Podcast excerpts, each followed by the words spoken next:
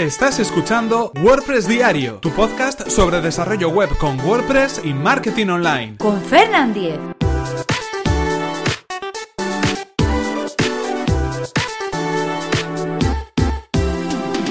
Jueves 25 de mayo de 2017. Sublime Test, Brackets o Atom. ¿Cuál es el mejor editor de código? Hola, ¿qué tal? Comenzamos con un nuevo episodio de WordPress Diario. Hoy vamos a hablar acerca de una consulta que, bueno, más o menos se formulaba en Twitter después de unos tweets que compartíamos entre varias personas y que versa sobre los editores de código. En este caso vamos a hablar de Sublime Test, de Brackets y de Atom. Pero antes recordaros cuál es el patrocinador de este episodio de WordPress Diario, que no es nada más y nada menos que Web Empresa, servicio de alojamiento web especializada en WordPress. Para poder potenciar nuestros proyectos, Web Empresa ofrece a sus clientes servicios gratuitos como por ejemplo WP Doctor, que además está abierto también para eh, personas que no sean clientes de Web Empresa a través de wpdoctor.es. Es un acceso, es un servicio online que nos permite eh, controlar los parámetros de seguridad, de SEO, las configuraciones básicas de nuestro WordPress y otros detalles adicionales como por ejemplo información del sitio, información del gestor de contenidos, plugins, seguridad, eh, la información de SEO on page de nuestra web o la velocidad de carga. Son servicios que ofrecen para trabajar y para apoyar a los clientes. Así que si queréis conocer más sobre el servicio de Web Empresa, que además recomendamos desde aquí, tenéis toda la información en webempresa.com barra Fernan, así podrán saber que vais de mi parte y podréis conseguir un 20% de descuento en sus servicios. Y ahora sí, vamos con el tema que nos ocupa hoy.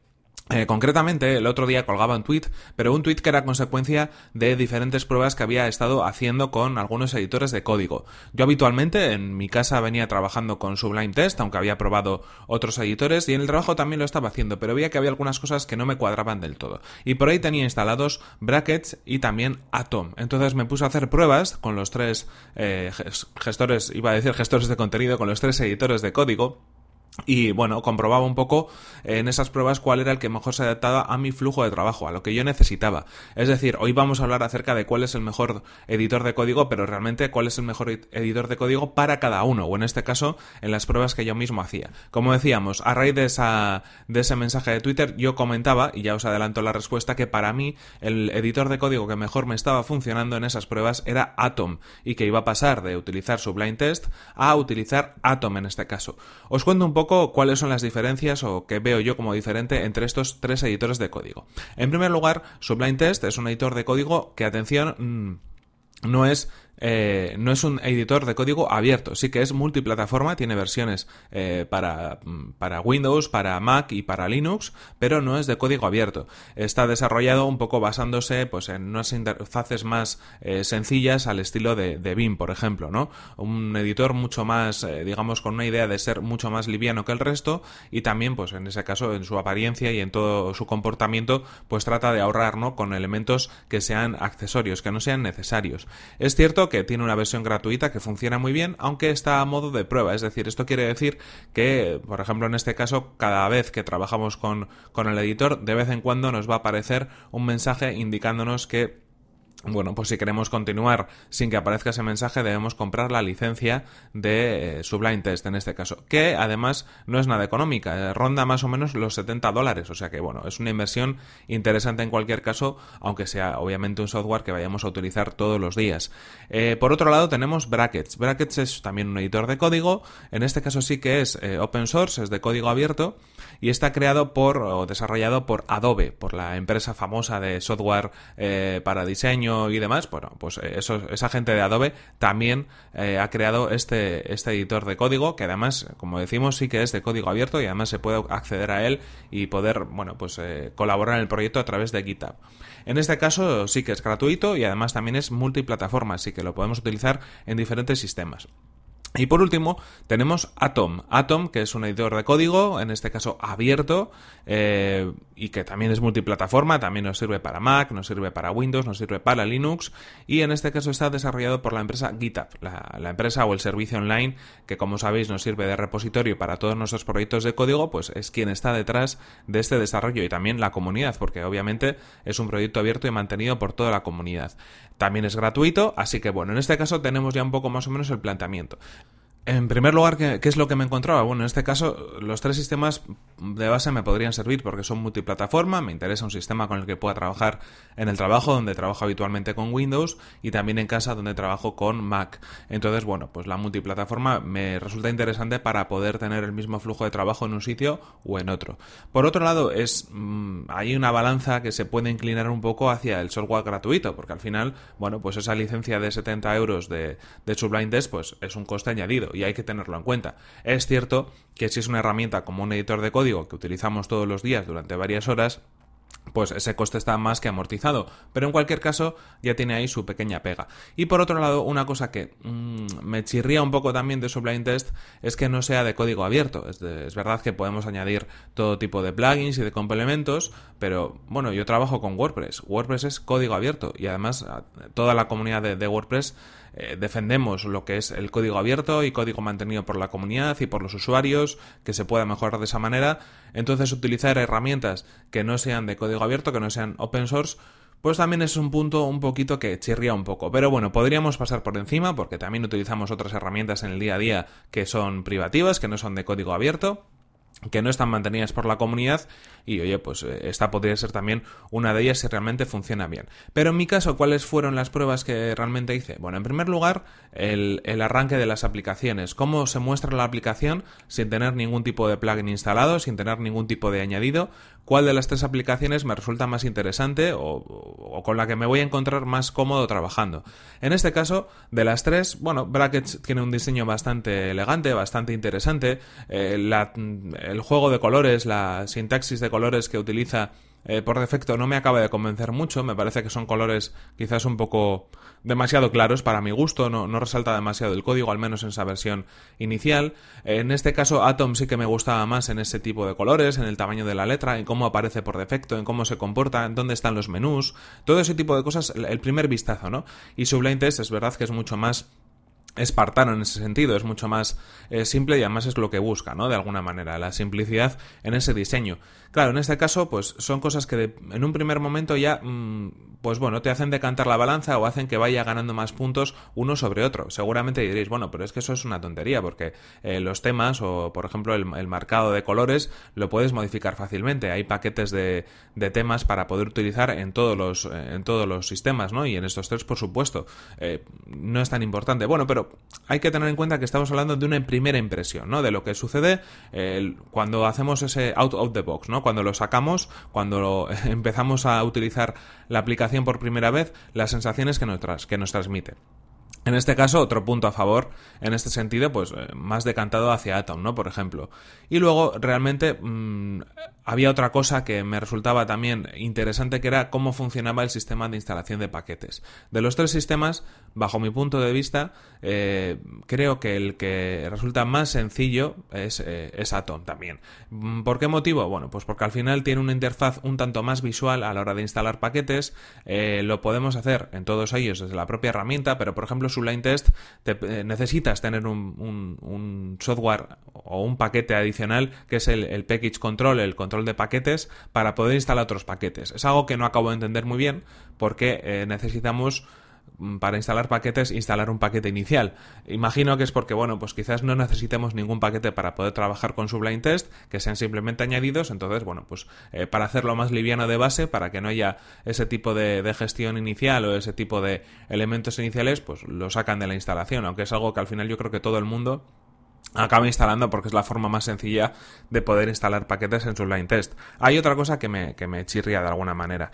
Por otro lado, también veía que al final, y hablando con, con gente, no solo estos días, sino desde hace mucho tiempo, la mayor parte de la comunidad de desarrolladores o de diseñadores con la que pues yo me junto, digámoslo así, eh, vienen utilizando Sublime Test. Tú vas viendo los ordenadores en las WordCamps y la mayor parte de personas parece que utilizan Sublime Test. Entonces dices, bueno, cuando eh, un gran número de personas utiliza Sublime Test, cuando está rodeado de gente eh, que controla mucho del tema y que lo utiliza a diario y que el editor de código es algo que siempre tienen abierto y utilizan Sublime Test, por algo será, ¿no? Y ahí también había otro punto que, bueno, pues volvía a decantar la balanza quizás a Sublime Test. En este caso veis que Bracket se quedaba un poco en medio, ¿no? casi casi estaba yo pensando que eh, bueno, pues eh, la decisión la iba a tomar entre Sublime Test y Atom, ¿no? Porque Bracket se quedaba un poco en medio de las dos cosas. En cuanto a la velocidad, se ha hablado mucho de que Sublime Text es mucho más rápido, que abre mejor los archivos grandes. Bueno, en mi caso, realmente no necesito abrir archivos muy grandes de código. Trabajo con hojas de estilo, trabajo con archivos de funciones principalmente, y son archivos de, código de WordPress. El, código con el que trabajo está básicamente basado el 99% en WordPress en este caso. Entonces, no suelen ser archivos muy grandes y muy pesados. No necesito tanta velocidad a la hora de mover esos datos porque cualquiera de ellos me la va a dar sin ningún tipo de problemas. Y por otro lado, el propio arranque de la aplicación, el primer arranque cuando está la aplicación eh, sin conectar en, el equipo, mm, también se supone que es más rápido, mm, pero yo realmente no he visto grandes diferencias en un caso o en otro. Y además es algo que al final me va a pasar una sola vez, porque arranco la aplicación, la dejo ahí y luego ya, pues cuando sigo trabajando con el resto de archivos ya tengo la aplicación abierta. Así que en este sentido no es algo que abra y que cierres. Eh, probablemente esté abierta durante todo el día o incluso durante varios días si es que no reinicio o no apago el equipo. Así que en este caso las ventajas que de alguna manera me podía dar Sublime Text sobre el papel no las estaba viendo. Pero de todas formas, para mí, y en este caso ya os comento que es algo eh, definitivo en mi caso, no en el caso de otras personas probablemente, yo tenía una situación en la cual gran parte del código que yo actualizo está basado pues en una fase de staging en el proyecto, es decir, hay veces que comienzo a trabajar en local, eh, luego paso ese trabajo en local, lo paso a un servidor de pruebas o lo paso a un subdominio que comparto con los clientes. Y después ya finalmente ese subdominio va a pasar al dominio principal cuando la web ya está en producción, cuando está online y cuando se muestra, ¿no? Y cuando todo el trabajo está aprobado y validado por el cliente. Pero la mayor parte del proceso es esa fase intermedia, esa fase de desarrollo, esa fase de staging, eh, como se viene denominando, donde pues a través de ese subdominio yo voy trabajando en el servidor. Y directamente, ¿por qué lo hago en el servidor? Bueno, pues porque al final eh, los cambios que voy implementando se los voy a ir pasando al cliente para que me comente sus impresiones, para que valide lo que estamos haciendo, para que pueda hacer algún tipo de sugerencia o propuesta acerca de algo que haya creado en esa web. Por lo tanto, mm, necesito prácticamente trabajar directamente en el subdominio. Es verdad que podría hacer algo así como una integración continua y trabajar en local y luego subirlo a ese eh, paso intermedio, pero realmente los proyectos en los que estoy trabajando, la mayor parte de ellos son proyectos eh, pequeños o medianos. Y hacer una configuración de ese tipo para cada proyecto creo que al final conlleva un tiempo que igual de, alguna manera se puede aprovechar en otro, en otro tipo de cosas. Es decir, son proyectos que trato de sacar de una manera muy rápida, con un acabado obviamente profesional, ¿no? Pero en un proceso bastante rápido eh, a la hora de realizar el, proyecto. Así que todos los elementos que puedan automatizar pero que me puedan llevar algo de tiempo adicional hay que valorarlos para ver si realmente pues, se nos van o no se nos van las horas en cada uno de los proyectos. En este caso, el flujo de trabajo que tengo ese, es ese y de alguna manera lo que hago es trabajar directamente contra el servidor. Un servidor que en este caso es compartido y un servidor que en este caso eh, el acceso que me permite es a través de FTP. Y aquí venimos con la clave. Necesitaba un editor de código con el cual pudiera acceder eh, en caliente, digamos, al FTP y poder realizar esas pequeñas modificaciones o añadidos que vaya haciendo, principalmente en la hoja de estilos final, que ya he trabajado y que quizás la hemos trabajado en local, y en segundo lugar, pues en el archivo de funciones o en algún plugin en concreto eh, creado o, digamos modificado para, para ese caso en concreto en el que estemos trabajando. En ese caso lo que sucede es que al final de las tres aplicaciones el sistema que mejor resultado me daba en cuanto a FTP era Atom. Eh, Sublime Test me daba algún tipo de problemas y hacía bueno, hay que tener en cuenta en este caso que estamos hablando de que ninguno de los tres tiene soporte para FTP y en los tres casos he tenido que instalar un paquete o una extensión para eh, funcionar con FTP. He probado incluso varios paquetes y varias extensiones y en cualquier caso, eso sí, además de dejaros en, las notas del programa los enlaces a los tres editores, os voy a dejar también enlaces a estos paquetes de FTP que he probado y he visto que funcionan un poco como yo quería. Pero bueno, eh, dicho esto, es decir, teníamos los tres editores, teníamos las tres extensiones, eh, cada una para cada uno de los editores, para trabajar con FTP directamente en el servidor. Es decir, aquí no hablábamos de bajar los archivos a local y sincronizarlos con el servidor, sino trabajar directamente en el servidor, que era en este caso más, más rápido en ese sentido. Y por otro lado, eh, claro, la integración con, con, el, con el paso final y con lo que yo pudiera estar viendo o actualizando a nivel de navegador. Y en este caso de los tres, como decíamos, Atom es el que me ha resultado un proceso más sencillo. Primero, de instalación de esos paquetes y en segundo lugar, también de configuración y además de trabajo. Es el que menos problemas me ha dado con la integración de ese sistema de FTP. En este caso, ¿qué sucede? Que al final, mmm, si valoro un poco todo lo que estamos viendo, apariencia, funcionalidad, rapidez, eh, que sea software libre, que además sea gratuito, que la principal función que yo utilizo en Atom, que es el tema de la integración con FTP o SFTP, ¿no? Si es un servidor seguro también. En este caso, todos esos puntos los cumple perfectamente. Entonces, para mí, para mi flujo de trabajo habitual, para lo que yo utilizo el editor de código, que es bastante, pero que es para un uso bastante concreto, eh, de todos los sistemas, el que mejor me funcionaba era Atom. Así que bueno, pues en cualquier caso esa es la conclusión, pero claro, cuando hablamos de cuál es el mejor editor de código, hablamos de cuál es el, mejor, editor de código para cada caso. Como decíamos, y a través de ese tweet que se lanzaba hace unos días, eh, al final, claro, tenía un poco que explicar el contexto y por qué había elegido Atom sobre otros, otros editores de código. Así que espero que, bueno, pues estas explicaciones y esta información complementaria os sirvan un poco también para haceros la idea de mis razones y mis argumentos particulares. Que, ojo, no estoy en contra y además yo creo que los tres editores que hemos nombrado son de gran calidad y si utilizáis cualquiera de ellos vais a poder trabajar sin problemas. Pero en mi caso concreto, si me quedo con uno, pues me quedo con Atom en este caso. Así que en cualquier caso, esto ha sido todo. Os dejo en las notas del programa los enlaces eh, para que probéis si no los conocíais cada uno de los editores de código.